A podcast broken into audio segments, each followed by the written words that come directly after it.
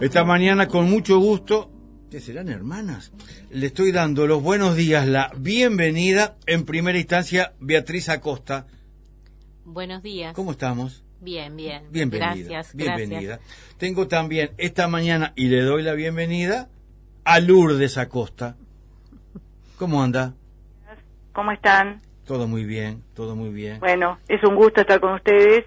Y bueno, aclaro que somos las dos Acosta, pero no somos parientes, por lo menos directamente, ¿no? Pero bueno, es un gusto compartir con la compañera. ¿Están seguras ustedes de eso? No, no nos hemos hecho ningún análisis de ADN, vamos a tener que... Pero ya, no, ya nos dejaste la, la intriga. Ah, bueno, bueno. Beatriz Acosta y Lourdes Acosta están aquí por otra intriga que tienen ellas, pero eh, en nombre de un colectivo. Ambas integran el PVP, Partido por la Victoria del Pueblo, y han quedado preocupadas y ocupadas por lo que pasó el 8 de marzo, con lo que pasó con todo ese... ¿Cómo llamarlo? Ese opera- Despliegue. Despliegue, ese operativo, Sí. eh, esa cosa que ustedes sienten puede ser la antesala de lo que se viene. A ver, 8 de marzo, operativo, despliegue. ¿Por qué las preocupó tanto? Y bueno, este, la verdad que eh, innecesario, ¿no?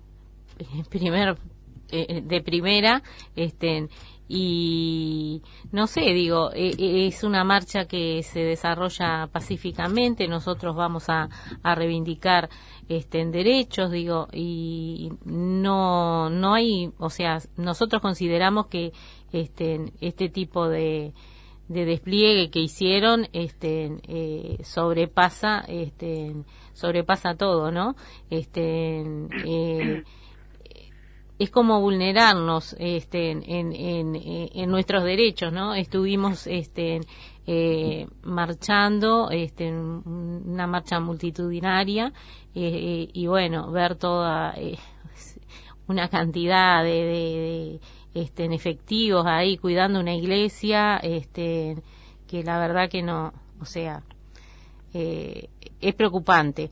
También este, eh, hu- hubieron otro tipo de, de, este, de acciones, digo, también creo que sobrevolaron estuvieron este, por el aire también como que si si en realidad este eh, fuera una marcha este, peligrosa o algo este, en que atentara no eh, contra contra eh, eh, este eh, la población no la verdad que no no terrible terrible Alberto, Te estamos no, escuchando.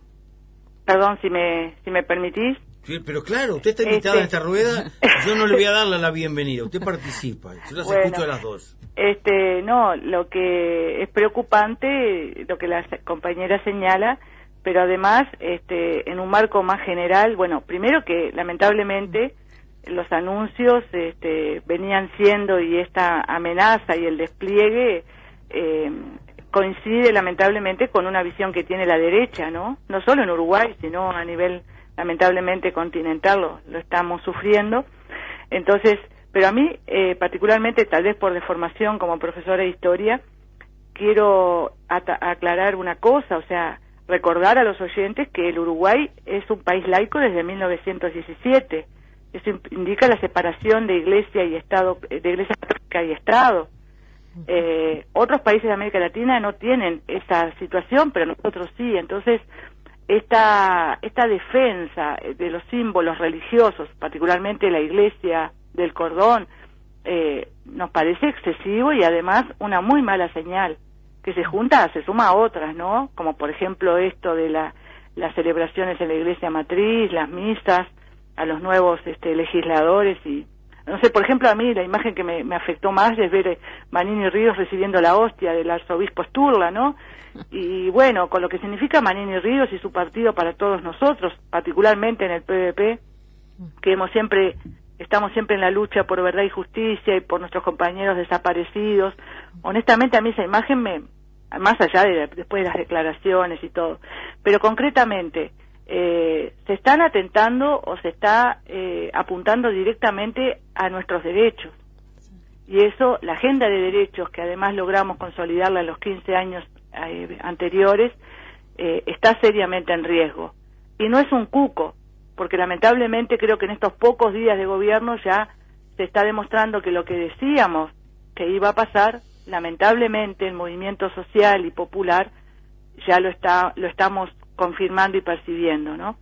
Simple, digo, quería acotar eso, pero eh, en algún momento, si te parece, también eh, en mi carácter de, sindicalizada, de integrante de, de, ADES Montevideo y de los docentes de educación secundaria, eh, quisiera también, si me permitís, hablar un poco sobre la jornada de ayer. ¿Cómo no? el primer paro a este gobierno lo hicimos nosotros y con ocupación, que también, de alguna manera, también teníamos temores sobre las amenazas previas, el despliegue, ¿verdad? Porque hay una realidad. Eh, ¿cómo, se, ¿Cómo opera la derecha? Bueno, tratando de instalar el miedo. Así como tú hablabas hace un rato del coronavirus, ¿no? Y todo lo demás. Es cierto. Eh, lamentablemente están, se están aprovechando de todo para meter miedo en la población. En torno al miedo, les debo decir a, las dos Acosta que tengo un pequeño matiz con ustedes. Mm. Eh, tal vez fue exagerado el despliegue frente a allí la, iglesia, pero le confieso que me pareció, tal vez y sin tal vez fue exagerado, pero tenía un motivo, podría tener un motivo, que fueron eh, la, bomba de pintura en, en, otros 8 de marzo. Pero lo que me pareció totalmente desubicado y una apuesta al miedo fueron las tanquetas que se pusieron y los helicópteros sobrevolando en lo previo el centro y otros barrios. Me pareció algo inédito, desacostumbrado y claramente intimidatorio. ¿Ustedes cómo vieron ese despliegue de helicópteros? ¿Cómo vieron tanquetas en, en algunas esquinas de Montevideo en lo previo a la marcha, en la marcha y en lo posterior a la marcha? Eh, bueno, este, eh, como dijo en Lourdes, y como decís tú, eh, es definitivamente intimidatorio, ¿no? Este, yo creo que el miedo lo tienen ellos a, nuestra resistencia, el miedo, o sea, lo quieren instalar este, para que nosotros este, dejemos de, de, de movilizarnos, dejemos de, este, pero la verdad que este desmedido y, y, eh, horrible, horrible, una, una sensación este, que nos indigna y que nos hace redoblar la, la, o sea, nuestra lucha, ¿no? Porque digo, este, nosotros eh, estamos para o sea, con, un convencimiento, ¿no? Estamos peleando, digo, estamos manifestándonos mm. siempre, o sea, pacíficamente, pero digo, redoblamos la apuesta. Digo, nosotros, este, eh, nos preocupa y, bueno, vamos a, a, ver de aquí en más, porque esto recién empieza, ¿no? Esto recién, o sea, este, son 12 días de gobierno y de este nuevo gobierno, ¿no? Y bueno, esto nos deja, como dice Lourdes, este, eh, ya nos da, eh, un, nos está mostrando digo, un panorama, claro, un panorama que bueno, este, y bueno, ahí vamos a, estar, ¿no? ¿Ustedes sintieron ese miedo también en la ocupación, Lourdes, por lo que estás contando, que estaban como con cierta aprensión? No, no, no, simplemente, simplemente es un, creo que estamos en el momento de medir fuerzas, ¿no? Eh, lo estamos haciendo nosotros y lo está haciendo el gobierno, eso es así. Ahora, eh, lo de ayer era todo un desafío, ¿no? Este, por eso yo saludo tanto la movilización multitudinaria, impresionante del 8 de marzo, que eso implica que aquí hay una reserva de moral, de resistencia mm. y de conciencia en nuestro pueblo, y ni que hablar en el movimiento feminista, pero saludo que también vi a muchos compañeros eh, que se sumaron a la, a la lucha, ¿no? Y, se está entendiendo que no es un tema solo de las mujeres, este, es un tema de toda la sociedad. Este, pero ayer particularmente, mira, eh, vamos a destacar que tuvimos la asamblea en Ades Montevideo, que aclaro es la filial más grande del país, pero integramos la Federación de Profesores, pero nuestra filial desde el 2015 no tiene una asamblea tan numerosa. Eh, se acreditaron cientos de compañeros, eh, pero anduvimos en el promedio de los 300, 400, si no me equivoco. Lógicamente, después viste que fueron muchas horas, eh, fue en el gimnasio de Java, la ocupación se desarrolló desde las 7 y 30 de la mañana y la asamblea empezó sobre las 13 horas, 13.30. ¿La ocupación fue únicamente de profesores o también de estudiantes y también de padres? no, no, no, no, esta vez, eh, o sea, nos hicimos responsables, no nosotros, fue de Ustedes asumieron toda la responsabilidad. Sí, exactamente, porque claro, en esta cuestión de, de, de, ser este cautos y como somos los, los, trabajadores organizados, ¿no? Sindicalizados, es decir, tomamos nuestras medidas de prevención. Los estudiantes este, acompañaron, inclusive después en la asamblea, el gremio de estudiantes de Java eh, pasó a, dar su saludo, los aplaudimos, porque también eso indica que hay esperanza, ¿entiendes? O sea, mm. para nosotros es muy importante eh, justamente tener el apoyo y saber que además ellos son el futuro, ¿no? Que los estamos formando para un futuro que lamentablemente eh, ahora les toca vivir un, una etapa de, incertidumbre y también de miedo. Por eso la educación nos está preocupando mucho en la educación y desde nuestro sindicato, justamente aquí la cosa es más global, más allá de, de, las pérdidas de lo económico, de las medidas este, totalmente antipopulares de este gobierno, que además lo, había anunciado, o sea que el que el que, el que pensó que se se comió la pastilla, digo, da, pero, pero se podía leer entre líneas o, o ver en señales, ¿verdad? Pero acá va, mucho más, es mucho más profundo todo y justamente ayer particularmente el tema central fue la ley de urgente consideración. Este, este, esta ley ómnibus que se le llama, que va, que ya la había anunciado el Partido Nacional, que la elaboró y que bueno, que después la dio a conocer después de haber ganado las elecciones, ¿no? Recién en enero se dio a conocer y bueno, el sindicato de profesores lo está lo está analizando, se está estudiando, los núcleos sindicales, los núcleos liceales estamos recobrando movilización y organización porque a ver, estamos muy preocupados por lo que va a afectar no solo directamente a nuestras condiciones de trabajo, porque vienen por todo, ¿ah? sino también eh, lo, que, lo que va a afectar a los estudiantes, eh, concretamente en el caso nuestro, eh, la libertad de cátedra, el hecho de que un director pueda elegir, entre comillas, a los docentes de su, de su instituto, de su centro educativo, eso es absolutamente violatorio de todo, ¿no? O sea, en el Uruguay no estamos acostumbrados a esto, bajo ningún gobierno, vamos a entendernos, ¿no? Salvo en la dictadura cívico-militar, a ver si somos claros. Este, entonces, eh, ni que hablar los temas de seguridad, entre comillas, ¿no? Es decir, las medidas represivas, vamos a decirlo claramente, contra quiénes son los afectados, los pobres y los jóvenes, fundamentalmente. Nuestros estudiantes, nuestros hijos están en peligro, ¿está? Y no queremos justamente la campaña Vivir sin miedo, en realidad ahora parece que hay que cambiarla, es vivir con miedo, porque eso es lo que se está instalando en los jóvenes. Yo empecé las clases esta semana en, en el Bausá, en bachillerato, y los chiquilines de cuarto y sobre todo los de sexto ya me están diciendo que tienen, no, no, que se están tomando precauciones, que eh, se están aconsejando salir con la cédula, que no se olviden, que esto, es decir, se está instalando el miedo y eso es lo que más nos preocupa como docentes y lo que queremos es expresarle a toda la sociedad. Por eso vamos a necesitar y se van a promover acciones zonales, barriales, eh, en coordinación con otros sindicatos. Por eso se vienen movilizaciones y ojalá que la, la población entienda que no somos eh, los, los, este, digamos, los, los, los, corporativistas, ¿no? Que, pensamos en nosotros, sino que en realidad, o que queremos perjudicar a los chiquilines para que no tengan clase. No, no es eso. Es sencillamente compartir una preocupación y ocupación por los temas y sensibilizar a la sociedad que esta ley es regresiva por donde se la mire y que justamente en el sindicato de profesores eh, va a estar la reserva, digamos, o va a estar el, el, en este caso van a encontrar quienes estemos dispuestos a, aclarar y, y, a sumarnos a la lucha, ¿verdad? Por eso también vamos a convocar y convocamos desde ya a los otros compañeros de otros sindicatos de la enseñanza, pero también eh, del pueblo en general, ¿no? El pit va a ser nuestro seguramente tiene que ser nuestro ámbito natural de, movilización y la sociedad en su conjunto, porque estudiantes y padres también. Claro. Tú decías recién vienen por todo. Vienen por eh, todo. Beatriz también me dijo cuando ingresó acá vienen por todo y yo le acotaba, me parece que vienen por todo y con todo. Y con todo, exactamente, sí, sí, sí, sí.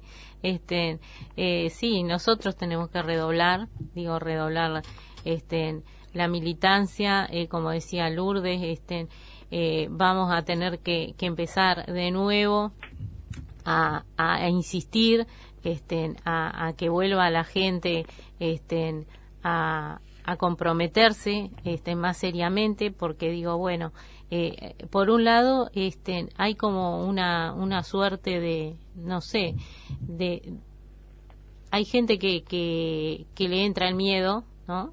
Este, y eh, eh, entran por ahí, ¿no?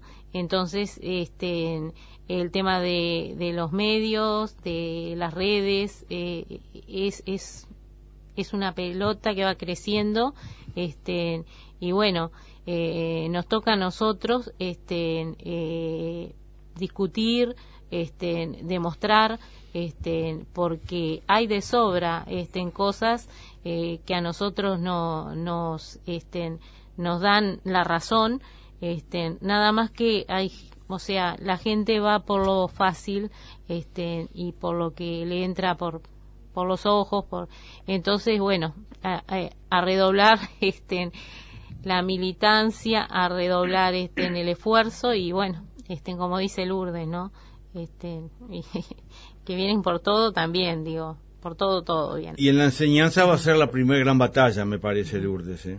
Exactamente. Me, me, va a ser, ya es la primera gran batalla. Ya, ya está instalada. Claro. Y te puedo decir que ayer, la, por lo menos de Montevideo, y ya la FENAPES lo había, lo había analizado, uh -huh. eh, ya prácticamente estamos en conflicto nosotros, ¿no? Eh, pero sentimos el conflicto desde este lugar, o sea, eh, frente a un proyecto de una ley absolutamente regresiva que la pretenden votar a tapas cerradas, porque somos, a ver, hay que explicarle a la gente, ¿no? 457 artículos en 90 días, 45 días en cada cámara, a ver, ni que fueran magos los legisladores para poder dominar absolutamente todos los temas, porque aparte ahí está desde lo más chico hasta lo más macro, lo más grande e importante de las políticas públicas en todos los temas, ¿no? Porque, eh, o sea, nos, nos, educación, seguridad son unos aspectos nada más de algo mucho más general.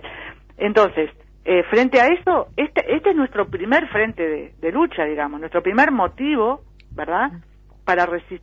Eh, bueno, y ahí yo, eh, perdóname, Alberto, eh, desde que, no es por nada, pero desde que este se supo el resultado electoral, yo en, en, mi, en mi vida privada inclusive o en, con mis amigos y sí. mis compañeros utilizo aguante y resistencia ¿no? claro ese lema no sí, es sí. que realmente ahora va a ser el lema de, de todo este periodo sin duda este entonces eh, primero empezamos con la ley de urgente consideración pero no te olvides que un cambio no se olviden los, los, los oyentes que un cambio de, de gobierno implica eh, el primer año de lucha presupuestal o por lo menos presentación del el, el, Poder Ejecutivo tiene la obligación y tiene un plazo hasta el 30 de junio de enviar el proyecto de presupuesto, es decir, eh, los gastos e inversiones para el periodo de cinco años que nos espera.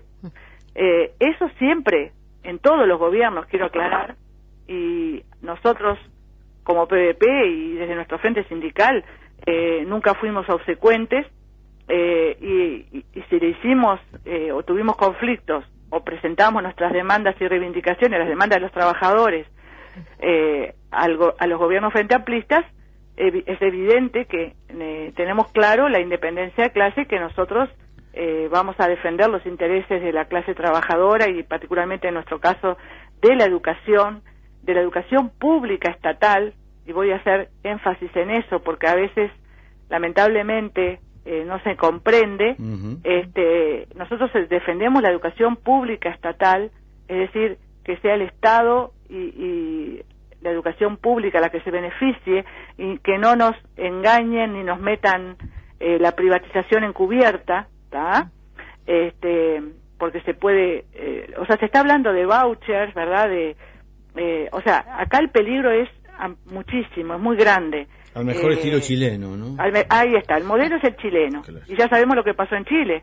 Entonces, este, lamentablemente, eh, no queremos esto para Uruguay, lo hemos venido resistiendo eh, aún en los gobiernos de Frente Amplio, porque claro, hay intereses mucho más grandes, más poderosos, así como en la salud, el poder de los de los, de los laboratorios, perdón, eh, de las grandes empresas farmacéuticas, bueno, en la educación también hay un gran negocio mercantilizador y privatizador, eh, multinacionales, este, que se pretenden meter en nuestros países. Uruguay, dentro de todo, eh, es un botín de guerra en un mercado al cual todavía están, estaban tímidamente intentando acceder, pero nos estamos, ya estamos mm. seguros de que esto ahora se va a profundizar.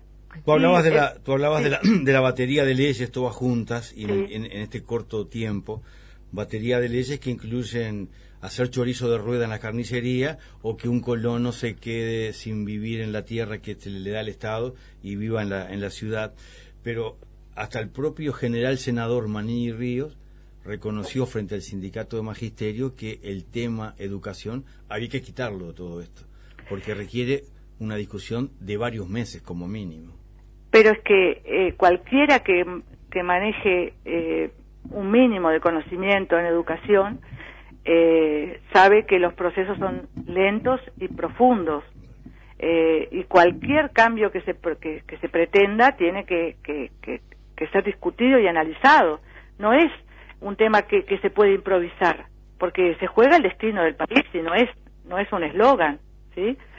Entonces, por eso te decía, o sea, nosotros obviamente ya lo preveíamos, pero se va confirmando que la lucha va a ser muy muy dura y muy muy fuerte y vamos a estar muy ocupados, más preocupados y ocupados ya te digo, eh, con respecto a la, lucha, primero que nada, ya tenemos previstas movilizaciones, cuando ingrese la ley eh, y eh, en todas las etapas, lógicamente vamos a estar también a lo que la Asamblea General de Delegados de la Federación resuelva este, y nos plegaremos a todas las acciones y si logramos que a nivel de, del PIT-CNT se, se aprueben en las próximas mesas representativas, que se, por lo menos se maneje alguna movilización concreta y un paro general de 24 horas que por lo menos se, está manejando, este bueno, eso sería digamos un, respaldo mayor a nuestras a nuestras demandas, pero insisto, hay dos mojones bien importantes este año que no que va a haber que estar atentos y, y hacer un seguimiento. Eh, la lucha o por lo menos resistir los aspectos más regresivos de esta ley de urgente consideración en lo que se pueda eh, y además en la lucha presupuestal. Que va a ser todo un tema ese, ¿no? Exactamente. Nos jugamos cinco años que ya sabíamos que iban a ser mm. difíciles, que ya en 13 días o 12 que lleva este gobierno, mm. a ver, yo no sé ustedes, pero realmente yo siento que pasaron meses, o sea, nos está pasando una planadora por arriba, ¿no? No, yo estoy pensando, ustedes en un frente sindical, la cantidad de colectivos que van a estar movilizados en torno a este tema, porque van a ser recortados de una u otra forma. Sí, sí, sí. Sí, sin duda. Este, eh, bueno, eh, fue drástico este, las este, declaraciones y los anuncios, ¿no? Ya, este, y como dice, como dice Lourdes, como decís tú, este, eh, apenas, apenas a 12 días, ¿no? Este, esto, eh, el, el, panorama es terrible eh, y no sé, nos deja, nos deja en duda de que realmente este, eh, las personas que están a cargo y que están al frente de esto, este, realmente sepan de lo que sepan lo que están haciendo, ¿no? Porque la verdad... ¿Tú sentís que no dimensionan la, gravedad del momento exacto, y de las medidas que están llevando adelante? Exacto, digo, no sé, digo, porque eh, primero por un lado se dice una cosa, este, se hace otra, y, y bueno, acá el perjudicado, el, el más perjudicado es el trabajador, es, es, eh, es la población en su conjunto, en su mayoría, ¿no? Este, eh, con esta, o sea, por ahora quienes están beneficiados este, eh, son los que tienen más, este, y bueno, se olvidaron del resto, ¿no? Este, Que un que ministro- somos la un- un mayoría. ministro festejando que aumente el dólar, exacto, por ejemplo, es insólito. eso, a, a eso Nadie se iba. imaginaba que podía pasar. Exacto. Y acaba de ocurrir. eh, eh, públicamente, Sí, ¿no? sí, sí. Públicamente. Entonces, eh, hay que ver en, en- en esa dimensión, digo, no sé, parece de loco, ¿no? O sea, a mí al menos me parece este de loco, pero bueno. No, Eh, eh, perdón, pero eh, lamentablemente confirma eh, que aquello de oliga- oligarquía y pueblo eh, es así.